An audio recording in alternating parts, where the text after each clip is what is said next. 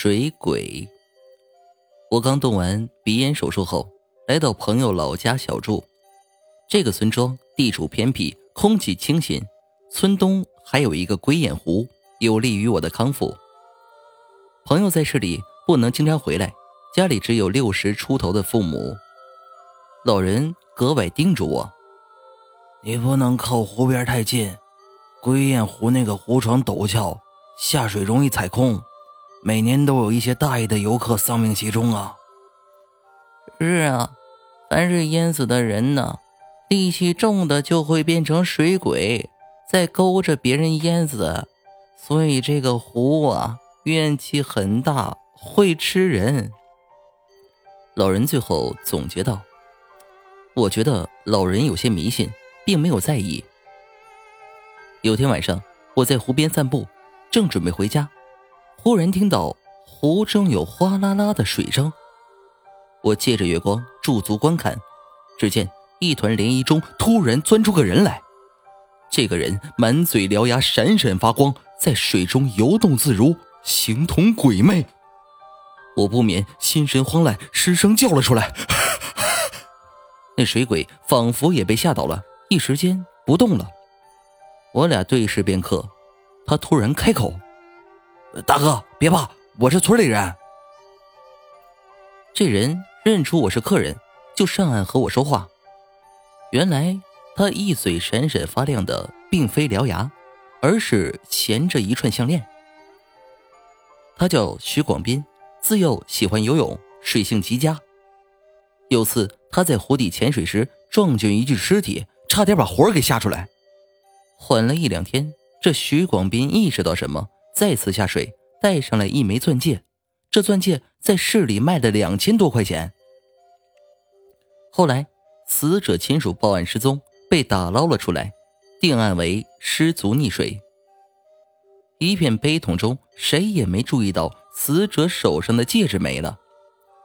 这徐广斌当时就站在围观村民中间，确定没什么风险。此后。他就业余干起了这个勾当，因为不太光彩，都是在晚上偷偷进行。徐广斌的这个营生，村里人都不知道，因为我是客人，他才告诉了我。虽然有惊无险，但经此一下，我晚上再也不敢去湖边了，就改去村南的一个据点看他们打麻将。我本以为在村里很安全，没想到。诡异的事情还是接二连三的发生了。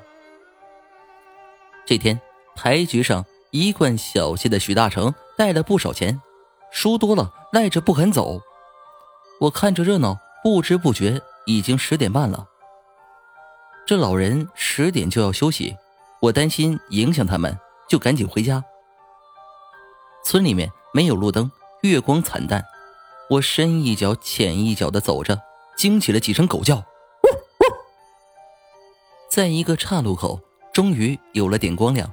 电线杆上一个昏黄的灯泡随风轻摇，把地上的影子拉得忽远忽近。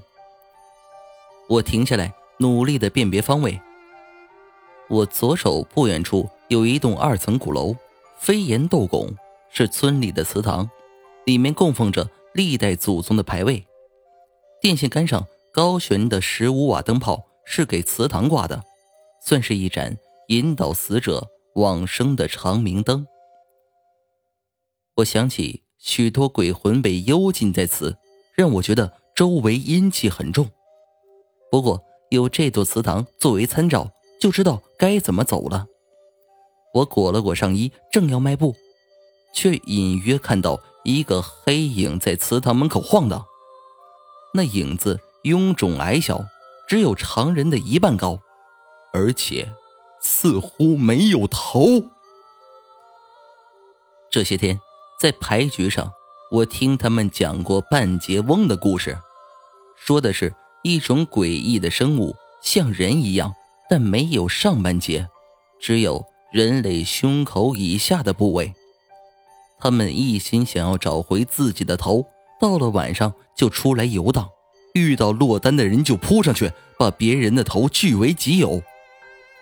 想到这些，我不禁冒出了冷汗，呆立片刻，再看影子又不见了。黑暗处似乎随时会有东西冲过来，我大气也不敢出。暗淡的灯光虽然能给我一丝安全感，可我也不能在这里站一宿，只好硬着头皮往前走。灯光很快衰弱，眼前又是一片灰暗，只有树叶的沙沙声。说不定刚才只是灯泡照出的树影在晃动。我正要稍稍松一口气，忽觉得后颈一凉，仿佛被什么东西扶了一下。我迅速回头，只见那半截黑影就在我的身后。我脑子瞬间空白，想跑，但双腿却像打了麻药，死活迈不出去。他直直的冲我贴了过来，端详了一阵我的头，但并没有拧断我的脖子，却发出奇特的咕噜声，语调中透着绝望，吓得我头皮发麻。黑影转身而去，姿势特别别扭，步伐踉跄。我拖着灌铅的双腿，跌跌撞撞的跑回家里，昏昏睡去。